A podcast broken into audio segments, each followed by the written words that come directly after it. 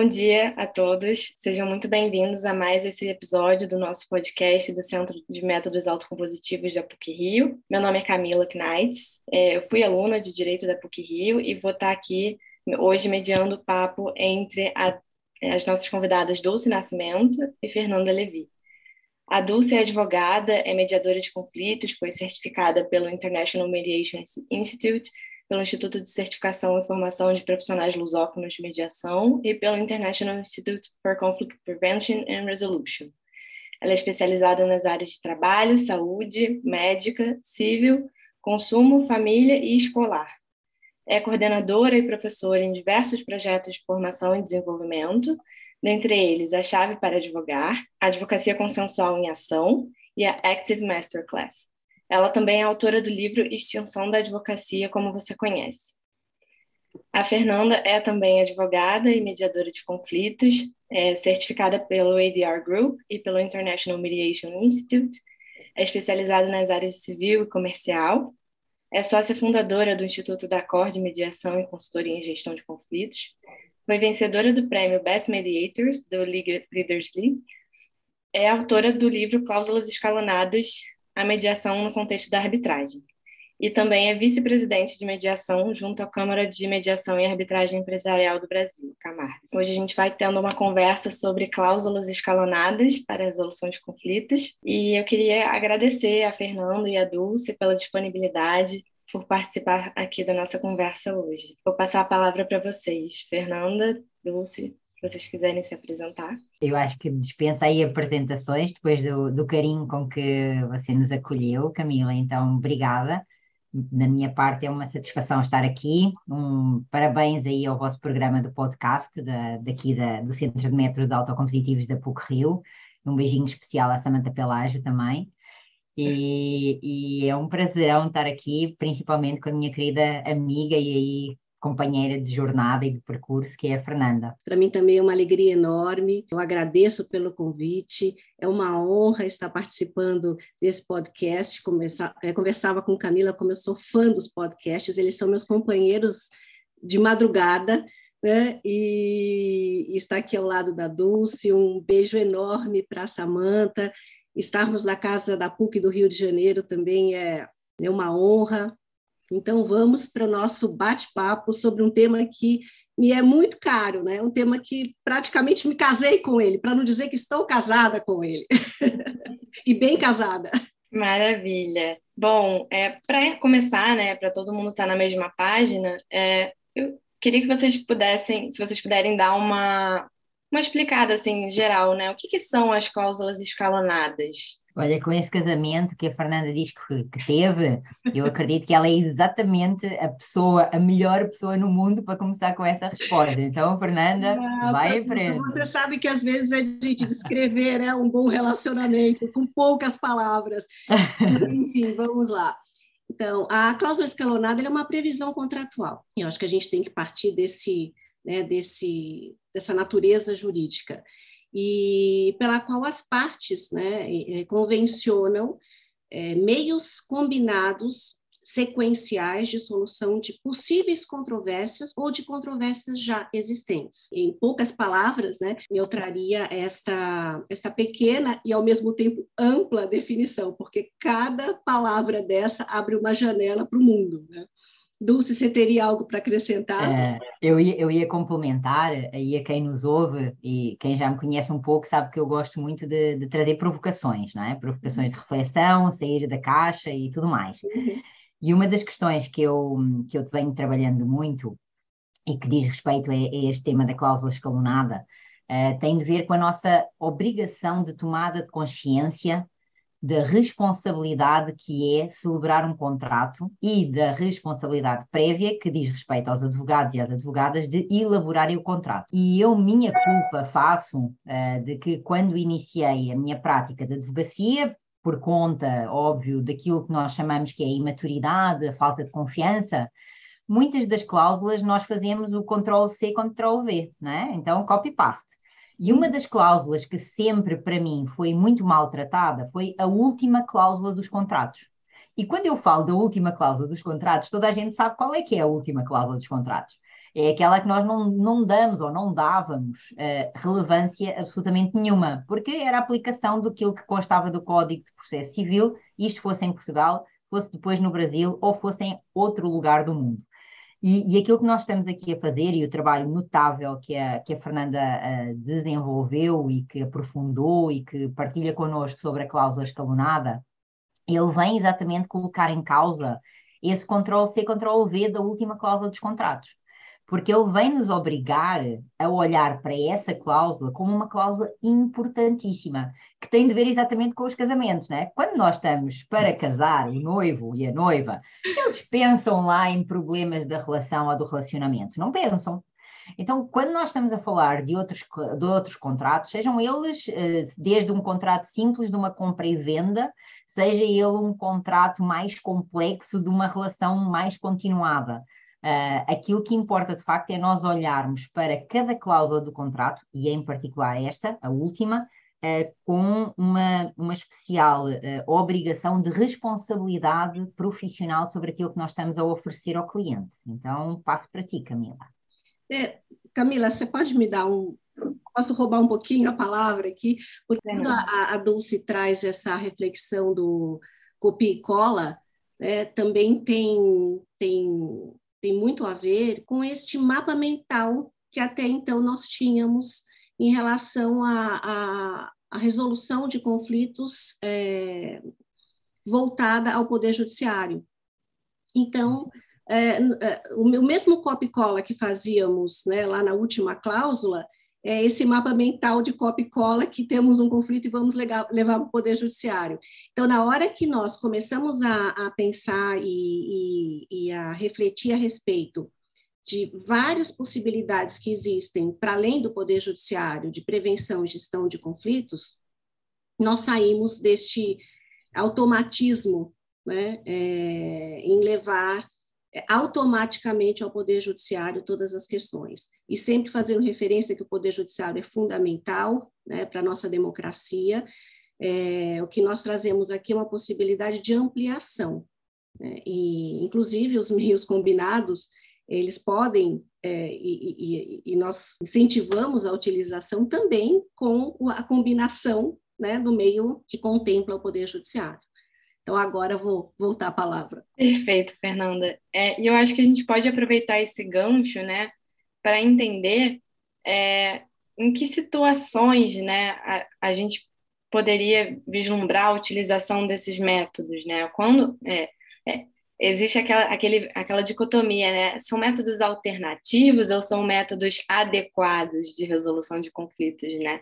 É, qual é a opinião de vocês? Assim, que, que tipo de é, cenários, situações é, podem ser é, ou favorecer ou de repente ser melhor é, solucionadas pela adoção de um método autocompositivo, seja a mediação, seja a arbitragem ou a junção desses dois. Vai, Fernanda. Toca a bola. Pergunta difícil. É, peguei a bola, peguei a bola. Uh, eu penso que o nosso norte é o critério da adequação. Né? Então, nós vamos olhar o contexto, e a partir desse contexto, há várias possibilidades. É, e, ao mesmo tempo, e principalmente, resgatando uma fala inicial da Dulce, é, é enfatizar a autonomia da vontade né, das pessoas em, na escolha dos meios que fazem sentido para elas. Claro que nós temos um contorno jurídico, claro que não são todas as situações, por exemplo, que podem ser levadas à arbitragem, é, e nem todas as situações podem ser, entre aspas, retiradas do Poder Judiciário, mas o fato é que, considerando né, esse arcabouço jurídico e pensando uh, que nós temos né, um, uma ampla possibilidade de escolhas, é, olhando o cenário, olhando as pessoas envolvidas, olhando o arcabouço jurídico e o advogado tendo essa visão ampla das várias possibilidades, ele constrói um cenário customizado para aquela situação em concreto, né? ou que é, futuramente possa surgir um, uma controvérsia a respeito, ou uma controvérsia já existente. Né? Então, é, é, quando eu falo é, do advogado, eu estou passando a bola com muito carinho para a Dulce. Né? bola apanhada, viu, Fernanda? Vamos lá, olha. Um, eu, essa, essa pergunta é uma pergunta que, que tem feito muito sentido ao longo dos últimos anos, um, porque nós ainda estamos com aquele modelo mental e com aquele mapa mental que a Fernanda trazia, nós ainda, ainda estamos muito ligados a um modelo mental uh, fixo de que o judiciário é o principal recurso que nós temos para resolver conflitos. E isso tem de ver com razões históricas uh, e tem de ver com, com razões, com razões que, a, que a própria sociologia uh, explica, mas que nós agora, que, que, já temos mais de uma década de legislações relativamente a outros métodos que não só o judiciário, uh, precisamos de facto de transformar esse nosso modelo mental fixo para um modelo mental de desenvolvimento utilizando muito uh, aquele conceito que é o conceito do Oceano Azul, que vem da, da parte da administração e gestão de empresas, e que tem de ver com a abundância de propostas para resolver as situações. Quando nós falamos em alternativo e utilizamos a palavra alternativo, nós estamos a falar em alternativo a alguma coisa. Então, nós já estamos a dar primazia a algo. E é esse algo que estamos a dar primazia é um processo. E quando nós falamos dos profissionais uh, do direito, estejamos a falar de advogados, advogadas, juízes, juízas, magistrados, defensores públicos, o que seja, uh, nós precisamos de olhar para quem vem ter connosco. E isso chama-se pessoas, é? sujeitos. Uh, sejam pessoas físicas, sejam pessoas jurídicas, mas são pessoas. E as pessoas não são números. E com isso nós estamos a, a desenvolver, a passos um, ehm, lentos, mas eu acredito que sólidos, Uh, e, e, com sustentabilidade, aquilo que é a transformação de um direito que visava reduzir custos do Poder Judiciário, que visava reduzir pendências processuais, que visava desafogar o Judiciário, para olharmos para quem efetivamente é o sujeito de todos os processos. E esse sujeito são as pessoas. E, e por conta de nós estarmos a falar de pessoas, nós devemos então de falar de adequados. Uh, e reforçando aquilo que é que a Fernanda trouxe, adequados a quê? Meios adequados àquela situação, àquele contexto e meios adequados àqueles intervenientes. E por isso é que é tão importante, quando nós estamos a elaborar esta cláusula contratual e designadamente a cláusula escalonada, nós entendermos que também não estamos só a falar de arbitragem e mediação. Nós estamos a falar de outros processos. Uh, com base nisso, uh, eu elaborei aquilo que eu designo de via consenso. E na via consenso, eu incluo inclusivamente o judiciário. Porque quando nós elaboramos essa cláusula no contrato, tem de ser por consenso a escolha se eu quero o judiciário, ou se eu quero a arbitragem, ou se eu quero outro processo. Então, dentro dessa lógica, nós estamos uh, a, a, identificar que nessa, naquilo que eu designo de via consenso, a via consenso ela casa digamos assim, é, uma, é, é talvez um filho da cláusula escalonada. Porque a cláusula escalonada, ela aparece a dizer assim, olha, por que nós estamos a identificar só um, um lugar para resolver? Por que nós não pensamos que o conflito em si, ele pode escalar e nessa escalada do conflito vão haver vários métodos, vários processos, várias vias que podem dar a resposta mais adequada àquela situação e àquelas características que as pessoas estão a, a viver. Então, isso é, é, isso é digamos assim, a, a, eu diria, a base da criação e do desenvolvimento daquilo que brilhantemente a Fernanda nos traz da cláusula escalonada. E aquilo que eu pensei foi, ok, então eu agora tenho que organizar alguma coisa que dentro dessa lógica auxilie o utilizador a identificar o que, quando, como e porquê. Né? Ou seja, a colocar isso na prática. E, e, é dessa forma que eu vejo o via consenso, porque o via consenso ele inclui negociação, conciliação, mediação, práticas colaborativas, dispute board, arbitragem, judiciário e aquelas que nós ainda nem sequer nos passa pela cabeça que vão surgir. Então, nós precisamos de facto de entender que a cláusula escalonada não é só med arb, arb med, uh, med jude. Não, é muito mais do que isso. Quando, quando nós trazemos essa, essa possibilidade de, de uma cláusula escalonada, significa que nós estamos a, a dar-nos a possibilidade de sermos criativos e de incluir lá muito mais do que isso. Então, jamais, ou melhor, não é jamais, é eu entendo que não é adequado, não é uma prática adequada uh, utilizar o termo alternativo por conta destas justificações. Porque a alternativa dou a dar primazia a alguma coisa, que é, a mesma, é, é igual a quando eu falo, quando eu estou numa negociação e diz, ah, quais é que são as alternativas que tu tens a um acordo negociado? Bom, alternativas é fora de onde eu estou. Então, quando eu falo de alternativas, eu estou sempre com um grau comparativo em relação àquilo que eu tenho, em relação àquilo que eu sei, em relação àquilo que eu domino. Quando eu falo de adequado, eu estou a dar ênfase aqui ao objeto e às pessoas relativamente às quais nós estamos a, a trabalhar aí. É, e essa adequação, né, é, ela, ela amplia possibilidades. É, é, quando nós estamos pensando nesse desenho que a Dulce nos traz, para além né, da combinação entre mediação e arbitragem, arbitragem e mediação, é, a inclusão da negociação, de diversos, enfim, do Poder Judiciário quando, quando é cabível, é, nós, nós trazemos né, o que cada metodologia, método, meio, tem de melhor né, para aquela situação e que pode ser utilizada de maneira combinada. Então, se eu, uh, um, se eu tenho, por exemplo, uma questão relacionada a um, um vínculo societário, né, e, e, eu é, percebo que para a melhor condução daquele vínculo societário é começarmos por uma negociação direta, por exemplo, entre, as, entre, os, entre os sócios ou entre os advogados.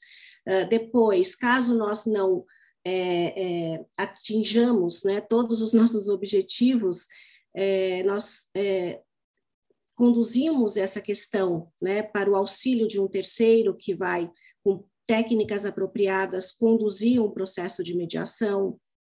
É, bom, chegamos a um acordo? Ok, chegamos a um acordo. Não chegamos a um acordo integral?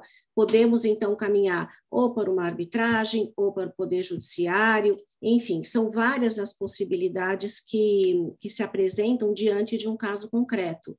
Né? E mesmo um, essa, ideia da, da, dos, dos, dos, degraus, né, e em geral nos, nos conduzem é, do meio em que as pessoas têm o maior protagonismo, né, maior poder de decisão, aquele em que uh, as partes ou as pessoas envolvidas delegam esse poder para um terceiro que vai decidir a questão, em, em, em, enfim, que as aflige. Mas o fato é que também nós temos a possibilidade, como a gente fazia menção há pouco, da arbitragem, se iniciar um processo, por exemplo, pela arbitragem ou pelo Poder Judiciário e suspendermos esse, esses processos que são é, é, é, adversariais, né, e caminharmos então para um processo autocompositivo. Então, acho que assim é, é muito rica, né, é, a, a, são, muito, é, são muitas as possibilidades né, que a gente pode explorar e trazer né, para as pessoas o melhor dos, de cada mundo. Perfeito, Fernanda Dulce. Eu acho que é, é exatamente isso, né? A, a, o Instituto das, das Cláusulas Escalonadas, é, ela traz, ele traz essa criatividade, né? essa possibilidade de, de buscar novos cenários, novas soluções, novos mecanismos que vão atender melhor ao interesse da, das partes que estão ali naquele, naquele conflito, né? E, mas pensando por um, um outro ângulo também, essa criatividade ela vai exigir, né, um preparo tanto da, da parte do, do, mediador, do árbitro, de quem for lidar com aquele conflito é, diretamente, e, e, também do próprio advogado, né, na hora de, de colocar a redação da cláusula, de pensar sobre as possibilidades de como aquela relação no futuro pode desencadear é, situações de conflito e, qual seria a melhor forma de solucioná-lo já em antemão, né? Definir esse procedimento em antemão. Então, eu queria saber de vocês, a gente pode começar pela Dulce, é, qual é o preparo que vocês acham que, que tem que ter, né? é, tanto da parte do mediador, do árbitro, do juiz, é, para lidar com esse instituto, quanto da parte do advogado que está ali assessorando aquela parte na inclusão de uma cláusula ou na celebração de um compromisso. Obrigada aí, Camila. Nós, nós, no meu entender, e aquilo que eu tenho vindo a, a partilhar e a desenvolver é temos que aprofundar uh, competências uh, que são competências que vão para além das jurídicas, porque uh, a nossa formação de, de, direito é uma formação muito completa, porque nós passamos por todas as áreas do direito na nossa formação universitária. E aquilo que acontece é que quando nós olhamos para os programas da formação universitária e enxergamos o processo que nos é passado, apenas recebemos formação sobre processo judicial e, por regra, apenas uh, recebemos formação sobre a utilização daquilo que é o heterocompositivo. E, na verdade, se nós uh, olharmos bem para esse heterocompositivo, nada mais é do que nós tomarmos a consciência de que estamos a delegar num terceiro aquilo que o nosso cliente nos deu, ou seja, na verdade, nós, uh, enquanto advogados, nesse modelo heterocompositivo que é o judiciário, somos intermediários entre aquilo que o cliente quer e aquilo que nós pretendemos que o judiciário nos, nos atribua, nos dê. Então, uh, aquilo que eu vejo nessa medida e aquilo que eu também tenho desenvolvido e que consta lá do, do meu livro A Extinção da Advocacia, como você conhece, é o desenvolvimento de competências no que eu designo de triângulo consensual. O triângulo consensual, no centro, lá no, no, no âmago, uh, ele tem o conhecimento jurídico, mas depois ele tem três eixos ou três vértices uh, de conhecimentos que têm de ser igualmente desenvolvidos, conhecimentos, habilidades e atitudes, ou seja, competências. Em relação àquilo que é designada inter-relação do conflito, porque conflito implica inter-relação, uh, por outro lado, em relação à comunicação, que eu designo de uma comunicação integrativa empática, e, por fim, aquilo que eu apresento em termos de negociação, que é uma negociação num modelo circular por valores. Uh, trazendo isto para uh, a questão da elaboração de uma cláusula escalonada, eu diria que é a competência de elaborar contratos conscientes, isto é, contratos onde os intervenientes eles tenham efetiva consciência de que o que eles estão ali a celebrar diz respeito à autonomia da vontade e à decisão informada. Então, quando nós, não, não basta os advogados chegarem com um contrato ao cliente e dizer assine. O contrato tem que ser explicado. E também é absolutamente surreal aqueles contratos que eu já vi alguns uh, aqui no Brasil, confesso que em Portugal eu nunca tinha uh, tido a oportunidade de ver, que são contratos com mais de 100 páginas na verdade, são verdadeiros livros, são, são bíblias, que até têm introdução e até têm um, um sumário. É, é, surreal. Um contrato com 100 páginas certamente vai dar problemas. Certamente vai dar problemas. A menos que cada cláusula seja lida ao pormenor, explicada, entendida e interpretada, o que não acontece. E nós sabemos que uma palavra ou uma vírgula numa frase muda o sentido da interpretação do mesmo e pode vir a dar problemas lá à frente. Então, essa questão da elaboração de contratos conscientes, onde esses profissionais da advocacia passam, de facto, a precisar, além do conhecimento técnico e jurídico, de desenvolver eh, essas também competências em relação ao conflito, à conflitologia, à inter-relação entre os sujeitos, aos elementos subje subjetivos, porque uh, escolher com quem eu contrato não é uma situação consciente, não é uma decisão consciente, é uma decisão emocional que eu encontro elementos objetivos para a tornar numa, numa, numa decisão um, que não seja que não seja emocional, mas a primeira decisão é emocional. Eu escolho uma pessoa ou outra para celebrar um contrato, eu vou uh, escolher um determinado lugar para fazer uma compra, porque é emocional. Uh, e então nós precisamos de desmistificar essa questão de que, por exemplo, na área empresarial não há emoções. Na área empresarial é onde há mais emoções. No meu, da minha experiência, do meu ponto de vista, e acredito que aí a Fernanda também tem várias experiências para partilhar connosco. Então eu diria isso, aí para começo de conversa. É, esse tema é, é fundamental e, e, nós corremos o, o risco né, é, de transformarmos né, é, uma cláusula escalonada no copia e cola. Então, este é o grande cuidado que nós precisamos ter.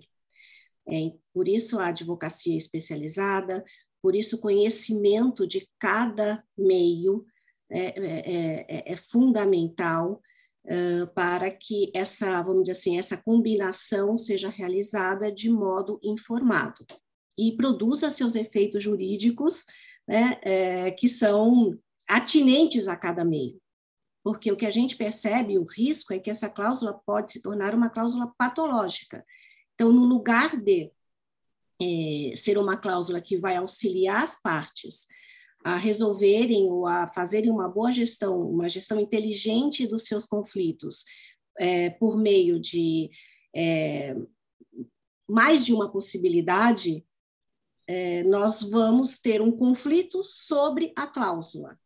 Então, aí a importância dessa advocacia especializada para identificar, bom, estamos é, convencionando uma cláusula, por exemplo, de cortesia, que as partes vão é, amigavelmente conversar a respeito? Qual é o efeito jurídico dessa cláusula, é, dessa previsão? É, ou vamos, ou, ou, ou, ou, ali está estabelecido que efetivamente acontecerá uma mediação prévia à arbitragem.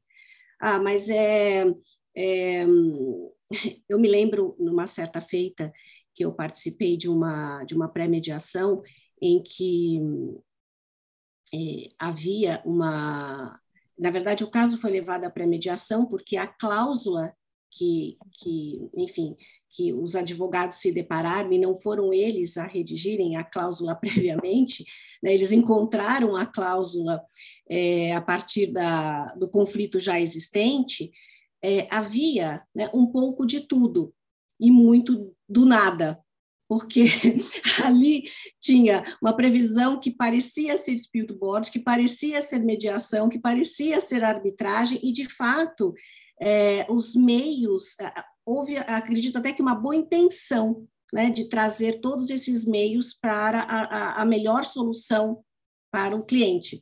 Mas, de fato, é, só trouxe é, mais instabilidade ainda. Então, aqu aquele momento de pré-mediação, inclusive, ele foi destinado à reconstrução dos meios ou do, do esclarecimento né, acerca dos meios que efetivamente eles estavam uh, dispostos a, a recontratar, se é que eu posso dizer assim, né? Então, assim, temas como processo, por exemplo, vai ser uma mediação ad hoc ou uma mediação institucional, ou arbitragem ad hoc ou arbitragem institucional. Isso faz muita diferença. É, qual instituição que vai ser escolhida, né, se, se a gente caminhar por esse, por esse cenário? É, bom, se, se, se, se, há previsão é, de uma mediação prévia à arbitragem, qual é o prazo dessa mediação? Ela pode ser prorrogada? Né? Esse prazo pode ser prorrogado? Uh, enfim, quem arcará com as custas? Uh, haverá suspensão ou não dos processos? Né? Porque esse é outro tema que é bastante sensível e também é um tema que me parece que internacionalmente ele vem crescendo em termos de utilização, ou seja, a possibilidade de usarmos os meios é, é, simultaneamente.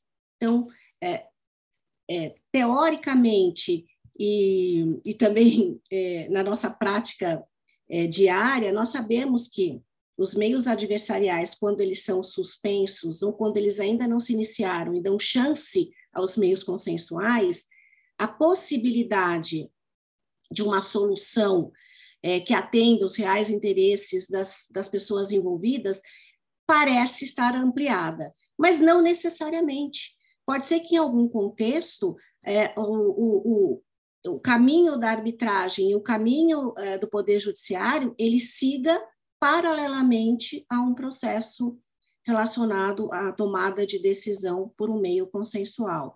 Então, assim, esses pontos são pontos fundamentais para que essa cláusula ela seja uma cláusula válida e ela seja uma cláusula que traga é, soluções e não problemas.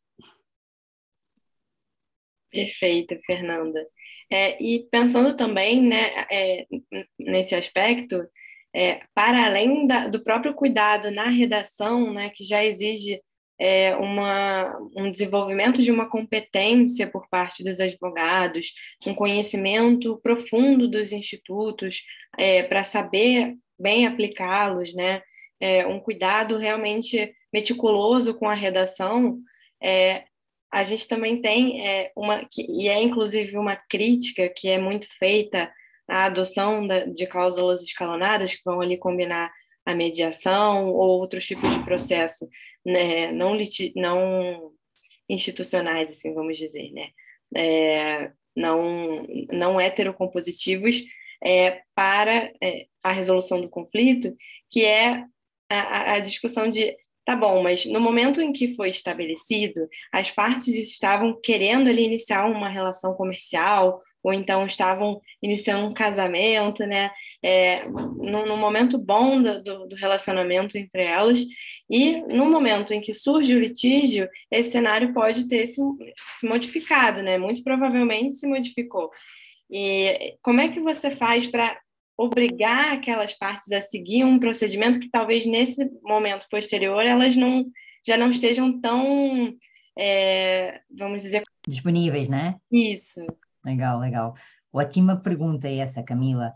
Uh, em especial porque talvez seja interessante uh, nós identificarmos porque é que a, as palavras elas, elas são tão importantes e porque é que conhecer de uma forma profunda, técnica e profissional as palavras e os métodos que estamos a falar é tão um, relevante que é para não dizer absolutamente obrigatório para os profissionais do direito.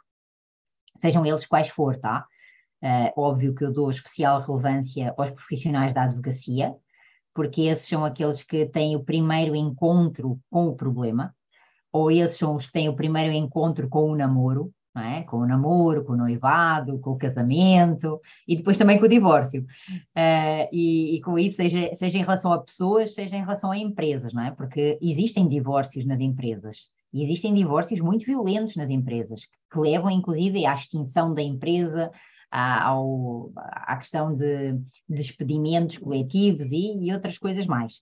Mas uma das questões em relação a essa tua pergunta é nós tomarmos, e porquê é que eu estou a falar disto? Porque autocompositivo significa que as partes têm aquele poder que a Fernanda dizia, que é as partes têm o poder de sentar na mesa. E têm o poder de sentar na mesa para decidir o que querem.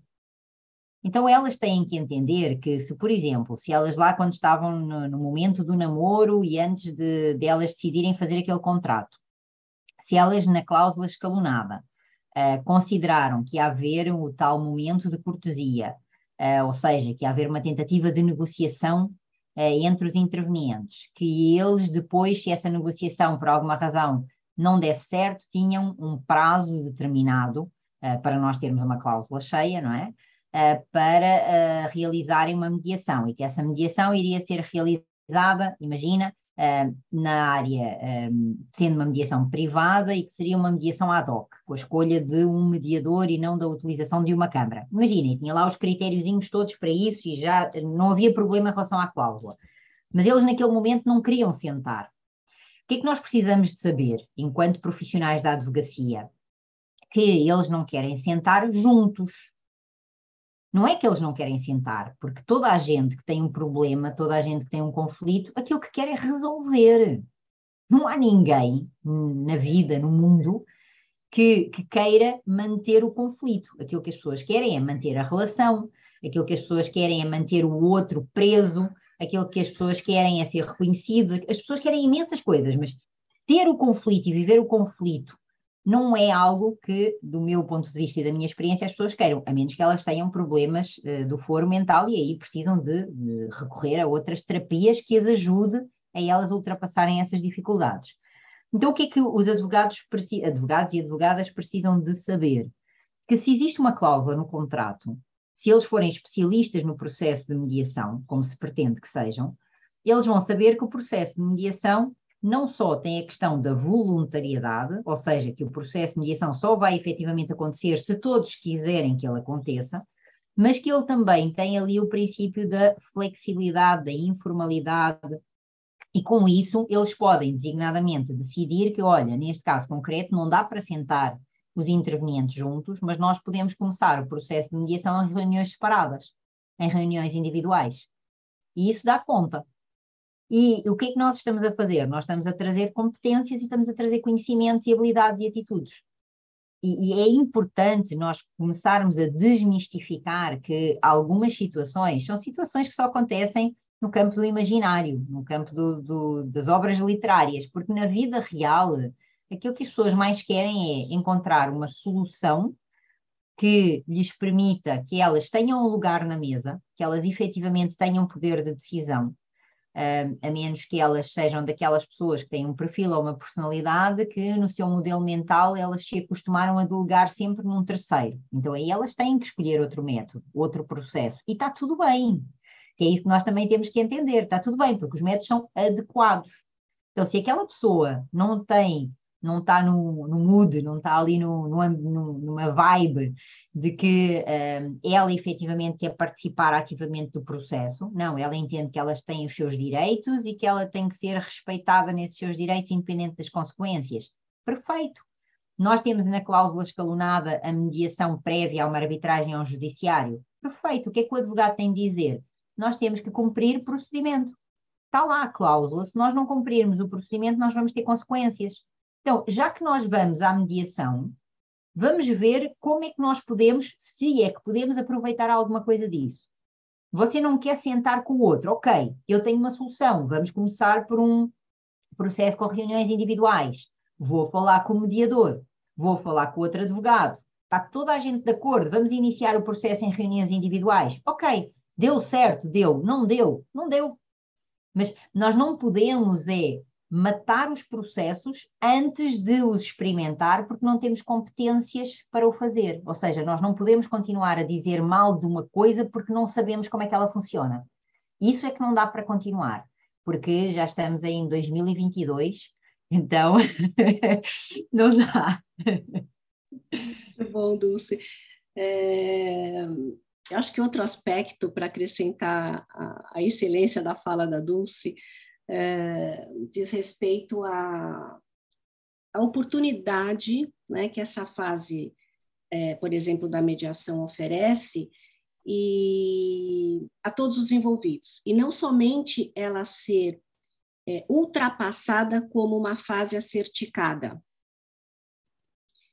a Dulce está trazendo aqui é, várias possibilidades né, de explorar esta fase, porque eu acho que, Camila, acho que a, a tua pergunta ela está relacionada a, uma, a, um possível paradoxo, né? Enfim, como é que eu posso obrigar é, um, as pessoas a participarem de um processo de mediação se esse processo é voluntário? É, na hora da, que elas contrataram a mediação, elas exerceram esta voluntariedade, elas pactuaram. E as obrigações, elas nascem para serem cumpridas. Né? Bom, mas por outro lado, eu não posso obrigar as partes a permanecerem em mediação. Então, a ideia e o grande propósito aqui é dar uma chance às pessoas para que elas possam construir pela mediação, com auxílio de um terceiro, de um facilitador do diálogo, das negociações, é, para que elas consigam chegar a um, a um, a um, a um consenso, né? inclusive, ou, ou ainda que não cheguem a um consenso, é, mas que amplie as informações né, ou a clareza sobre as questões, por exemplo, que depois serão levadas a um, a um processo adversarial. Então, assim, em poucas palavras, as pessoas não são obrigadas a permanecerem em mediação, mas elas se comprometeram a participar de uma reunião de mediação, é, para que, a partir dela, né, e aí vem toda essa, é, é, essa, essa, eu diria que, tecnologia que a Dulce traz, né, no sentido de vamos aproveitar da melhor maneira possível. Então, por meio de técnicas, o mediador, ou com reuniões privadas, né, ou mesmo em reunião, em reunião conjunta, eu já tive é, é, experiências nesse sentido, especialmente em mediações institucionais, em que havia uma cláusula media-arbe e que os advogados falaram, mas tudo bem, eu tenho que passar por mediação. Né? Ou ou havia uma resistência dos clientes e os advogados falavam: nossa, vamos aproveitar que existe essa cláusula, inclusive para convencer os clientes a participarem, pelo menos, de uma primeira reunião de mediação. E aí, é, a reunião sendo conduzida de maneira apropriada e respeitando a vontade das pessoas em permanecer ou não no processo de mediação, elas uh, caminharão né, ou por esse por essa seara né, do, da construção do consenso, ou vão né, para a arbitragem, para o Poder Judiciário e assim por diante. Oh, Camila, eu vou só complementar isso que, que a Fernanda falou, por conta da questão da, do princípio da voluntariedade e, e em relação à questão da, de continuar ou não na mediação, porque o processo de mediação ele pode ser encerrado a qualquer momento por qualquer dos intervenientes no processo inclusive pelos mediadores. Então, se uhum. os próprios mediadores identificarem, olha, nós já avançamos, mas aquilo que está a acontecer é que não existe possibilidade de nós continuarmos na mediação, porque aquilo que vocês, que é a vossa expectativa, não é aquilo que o processo de mediação pode entregar, ou porque uh, vocês não estão ainda preparados para fazer parte deste processo e aceitar aquilo que são os princípios e as regras, porque todos os processos têm regras mesmo os processos informais. E, e é isso que nós uh, temos talvez mais dificuldade de entender, é que no consenso há regras, no, na informalidade há regras. Então, há procedimentos que têm de ser respeitados, há valores que têm de ser respeitados. Uh, e, e, talvez essa nossa dificuldade de modelo mental, porque nós ainda vimos muito formatados naquele modelo mental do pai que castiga, não é? Uh, do pai que pune. E, e aquilo que nós estamos a dizer é que nós não precisamos desse modelo, porque existem outros modelos.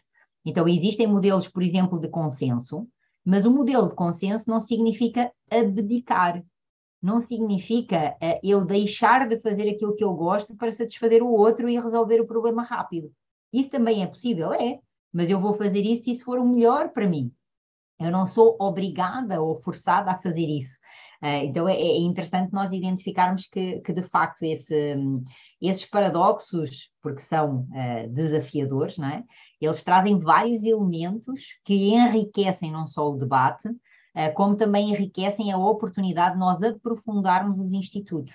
Então, não, ninguém sabe tudo, nós ainda estamos a aprender, designadamente a aprender nesta nova forma de nos relacionarmos, porque é relativamente nova, Uh, mas dizem os historiadores que ela há milénios atrás já acontecia e que ainda existem algumas sociedades no nosso planeta Terra que ainda desenvolvem e ainda aplicam este modelo de, de resolução consensual.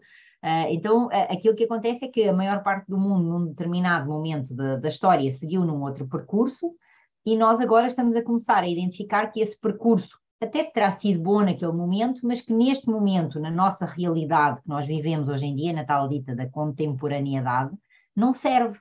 Então é como se nós estivéssemos a trocar de blusa. A Fernanda fala muito do alfaiate, é? a Fernanda fala muito do alfaiate, da construção à medida do fato. É disso que nós estamos a falar.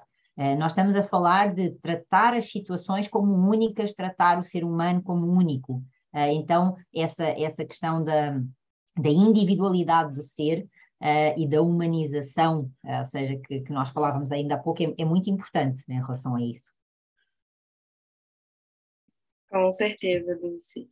E aproveitando também esse gancho, é, eu, eu cheguei a ler o, o, livro da Fernanda antes da nossa conversa, e tem um, um, ponto em que ela, ela observa né, que, que a utilização das cláusulas escalonadas ela é muito maior em, em países como os Estados Unidos, como a Inglaterra, o Canadá. É, e, e, isso não é, ou pelo menos não era no momento em que o livro foi lançado, tão comum no Brasil. Eu queria saber, na opinião de vocês, é, se esse panorama ele está sendo modificado de alguma forma e se ele é, e, e, quais os palpites de vocês é, sobre o porquê existe esse engessamento é, no, no, Brasil especificamente com relação ao uso desses institutos, né? Para além do desconhecimento que a gente pontuou aqui é, sobre a utilização e, essa, e, também esses, esses preconceitos em relação a, a, como isso vai funcionar na prática, né? É, um, um, outro ponto também que eu, que eu ouço bastante falar é a preocupação de que o que foi discutido, por exemplo, em sede de mediação ou numa negociação, é, vai de alguma forma impactar o resultado de uma arbitragem posteriormente, né? A gente sabe que tem é, cláusulas que vão impedir ali, é, vão, vão, deixar como sigiloso o que foi tratado num procedimento autocompositivo, mas é, como isso na prática se desenvolve, né? Na opinião de vocês, isso gera algum impacto ou um receio em relação às partes de adotar uma cláusula escalonada, por exemplo? Olha, Camila, obrigada pela leitura. Né, e também por, por me fazer lembrar né, desse momento, que foi um momento é, tão importante na minha vida. Né? Ela, essa, enfim, é, esse namoro começou lá pelos anos, enfim, a, a, obra é de 2013, eu defendi o doutorado em 2013, então certamente levou aí uns três, quatro anos, né, para chegar nesse, nesse formato, e, e naquele momento eu, eu realmente percebia que nós tínhamos é, pouca literatura nacional a respeito, é, e pouco conhecimento sobre as cláusulas escalonadas e, é, por consequência, pouca utilização. Né? Por vezes, essas cláusulas existiam né, como um copia e cola, é, mas efetivamente elas não eram utilizadas, ou seja, a fase, especialmente mediação e arbitragem, a fase de mediação não era utilizada, ela era simplesmente, ela constava ali do, do contrato e ela ia ser é, formalmente né, ultrapassada. Um, esse, essas questões estavam relacionadas a, ao desconhecimento, mas também a uma, uma falta de segurança jurídica, porque é, justamente em relação à obrigatoriedade ou não da fase de mediação, quais eram os efeitos jurídicos, é, a preocupação é, mais do que legítima em acaba ah, impregnando né, o processo arbitral, eh, na medida em que essa fase poderia trazer discussões a respeito da instituição da arbitragem.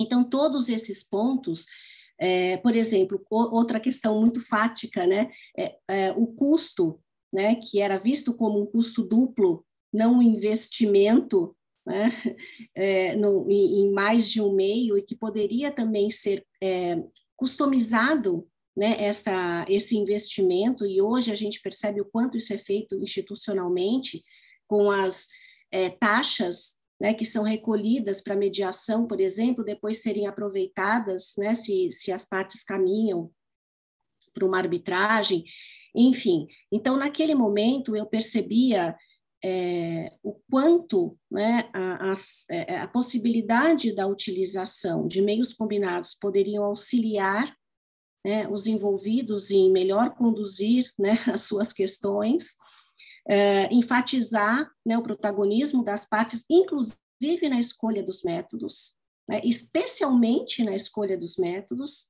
né, e, e hoje, né, depois de alguns anos, é, eu percebo quanto esse assunto vem sendo tratado, ele vem sendo tratado né, na literatura, tratado em eventos, tratado é, na, na, na, inclusão né, pelos advogados nas suas, nas, suas, é, nas suas orientações jurídicas, e ao mesmo tempo eu vejo quanto nós temos ainda a, a caminhar.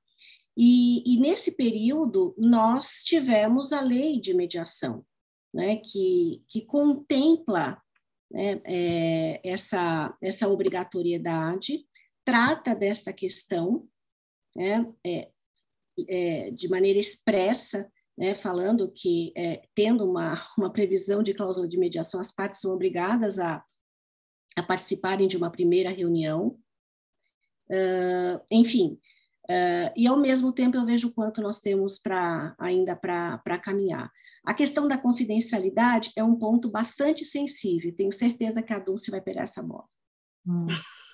Obrigada aí, Fernanda. Eu queria só complementar um, em relação a essa tua primeira pergunta, Camila, porque Eu cheguei uh, aqui no Brasil, onde resido, em 2013. Então eu tive a, a felicidade de ver aí a obra da, da Fernanda já a ser publicada e, e, de, e de a ler aí com muito carinho.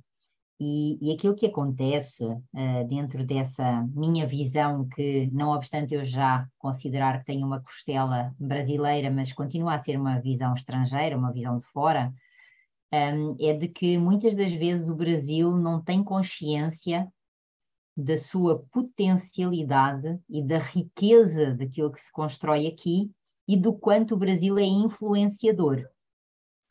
Então vamos lá, tentar desmistificar isto um pouquinho do que é que eu estou a dizer. Uh, no mundo e nesta aldeia global em que nós vivemos, uh, nós somos sim influenciados, mas nós também somos influenciadores.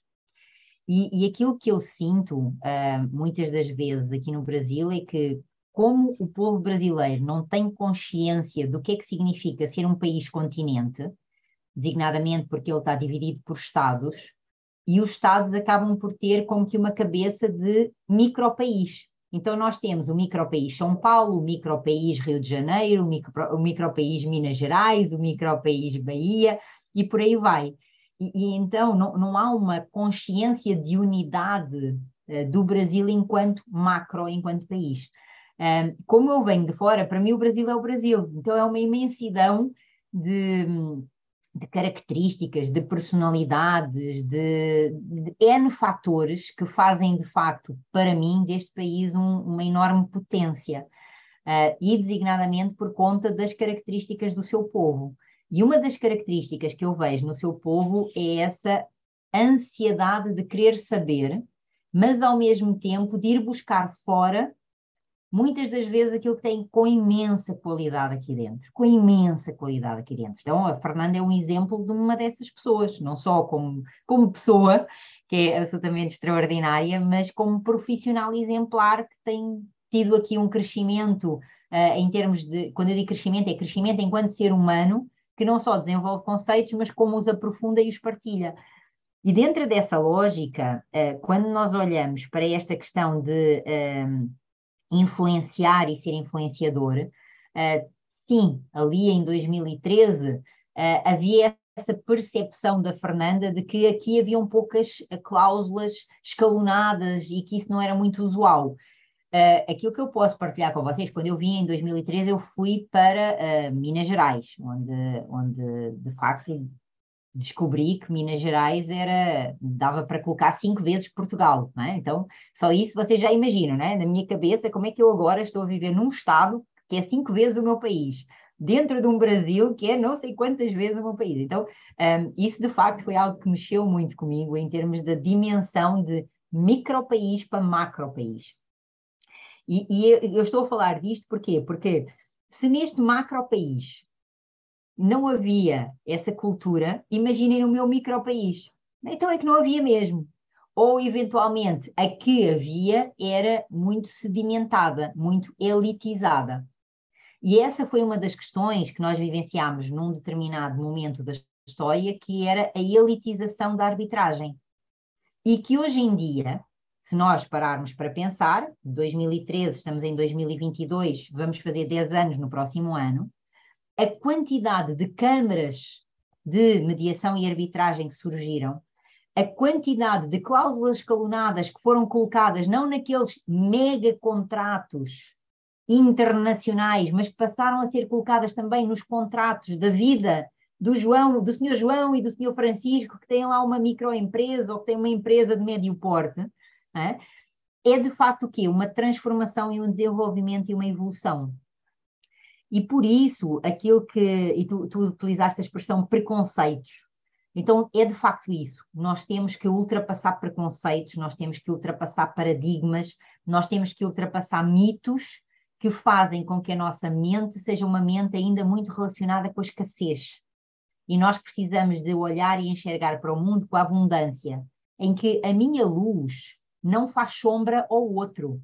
A minha luz, aquilo que pode fazer é potencializar a luz do outro. E isso, para mim, é que é um diferencial de transformação do modelo mental. Se a luz do outro brilha mais que a minha, significa que eu tenho maior possibilidade que a minha brilhe. e continua a brilhar porque ela não vai ficar na sombra, é? A luz nunca faz sombra. E, e, com isso, quando nós temos esta tomada de consciência de que uh, efetivamente nós somos influenciados, mas depois nós somos influenciadores, uh, talvez desmistifique um pouquinho essa questão de que o Brasil ainda não é, o Brasil ainda não tem, o Brasil ainda não faz. Tá? O Brasil tem, o Brasil faz, o Brasil é. O Brasil é, é referência, sim, e é referência designadamente nestas matérias, uh, e, e, eu não, não me canso de, de reforçar isso. Quando nós temos, uh, e aí vejam, por exemplo, a lei de mediação do Brasil, em 2015, trazer a questão de que a mediação pode ser realizada por qualquer meio que permita a transação. Qualquer meio. Ninguém pensava na pandemia, ninguém pensava na realização do online, ninguém pensava em tantos meios que nós hoje temos uh, ao nosso dispor. Depois a alteração da lei de arbitragem, depois a introdução destes meios consensuais em múltiplas legislações que foram surgindo, uh, designadamente recuperação de empresas, a parte da administração pública. Então, nós temos de facto tido um crescimento uh, nesta, ainda não tem uma década, não é? Nós fazemos este ano sete anos, absolutamente astronómica.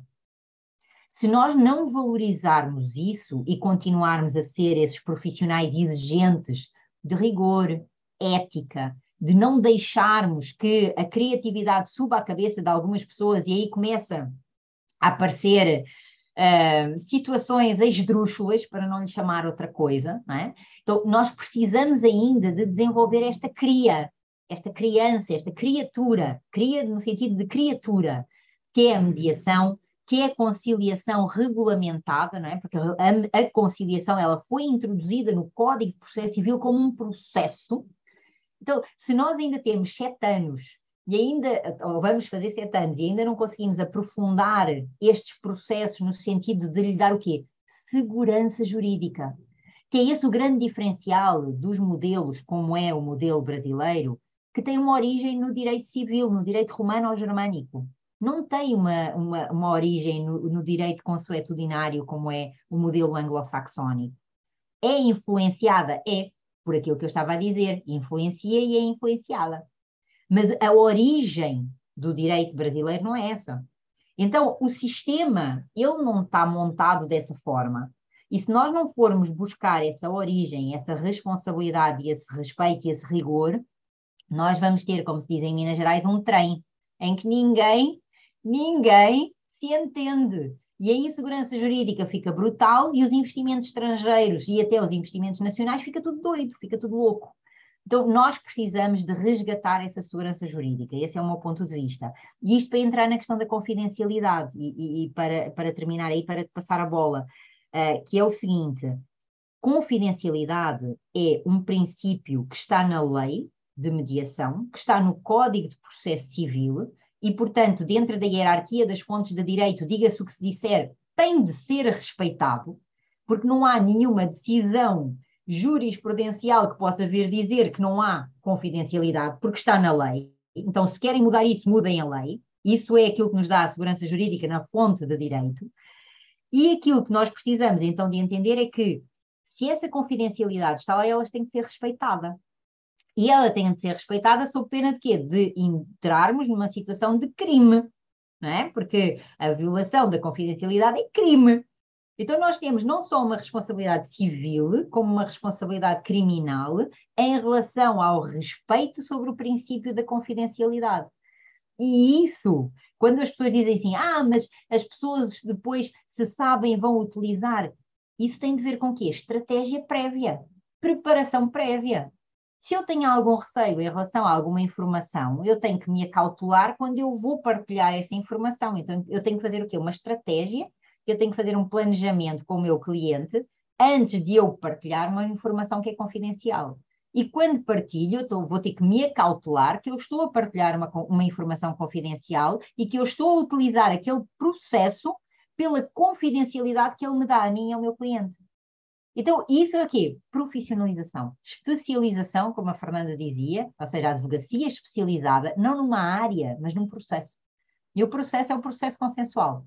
Esse é aquilo que eu tenho, que eu tenho vindo aí a, a trabalhar, a debater-me e, e, a, e, a, partilhar com vocês e que, e que desejo que de facto seja, seja aí continuado. Perfeito, Dulce. Muito obrigada, Fernanda, Dulce, por participarem aqui dessa conversa. É, foi muito, muito enriquecedor escutar a opinião de vocês, a visão de vocês, a experiência de vocês. É, e tenho certeza que é, estamos no caminho né, para esse processo de ampliação desse conhecimento sobre os métodos autocompositivos. É, é, a proposta, inclusive, do nosso podcast, que isso cada vez alcance mais pessoas. E eu, eu espero que no futuro é, essa previsão da Dulce se realize realmente o Brasil venha a ser essa potência né, no, no, no âmbito também dos métodos autocompositivos. Eu vou passar a palavra para vocês para uma última é, uma despedida e, de novo, agradecer em nome do podcast, em nome do CMA PUC Rio, da Samanta, do Caio, da Mia, pela participação de vocês. Muito obrigada. Olha, os agradecimentos são nossos. Eu posso falar pela Dulce, porque a conheço muito bem e, e, e, os, e os caros ouvintes é, não estão vendo, mas eu posso relatar né, o brilho no nosso olhar. Então, muito obrigada, Camila. É, é, um, é uma delícia ver uma jovem como você, né, é, tão dedicada, tão gentil, tão competente, né, tão carinhosa. É, realmente é, um, é, é uma alegria para esse Brasil potência, para esse Brasil potência que se une aí a, a, a tantos outros, né, para promover e para resgatar o protagonismo das pessoas em prevenir né, e fazer a melhor gestão das, das suas questões que naturalmente vão acontecer, mas que, se bem organizadas, se bem trabalhadas, né, é, elas são também fonte de muito crescimento. Então, super obrigada né, a todos que nos acompanham. Como eu falei, eu sou fã dos podcasts, estou muito feliz de participar deste aqui com vocês né, e todos que nos acompanham. Obrigada também, Camila. Uh, um podcast uh, é de facto nós conseguirmos levar uma mensagem que as pessoas nos acompanhem até ao fim. Então, se chegaram até aqui foi porque valeu a pena para mim, em concreto, estar aqui com vocês foi uma verdadeira delícia, muito emotiva mesmo, porque falar destes temas é algo que me, que me emociona muito, emociona-me demais. E eu desejo todo o sucesso, todo o sucesso, não só ao podcast, mas também à continuação aí do, do teu trabalho, que, que aí o Centro de, de Métodos Autocompositivos da PUC-Rio continua a fazer esse trabalho fantástico com os jovens alunos, porque vocês são o futuro e o futuro é a esperança. Então, obrigada por serem quem são. Não desistam dos sonhos, uh, muito pelo contrário, tá? Vão, vão haver montanhas. O, a vida não é, não é um não é, não é um horizonte definido, a vida tem montanhas, tem vales, tem, tem buracos, e é exatamente isso que faz parte de, desse nosso crescimento. Então, contem conosco, assim como nós contamos com vocês. É uma via de mão dupla.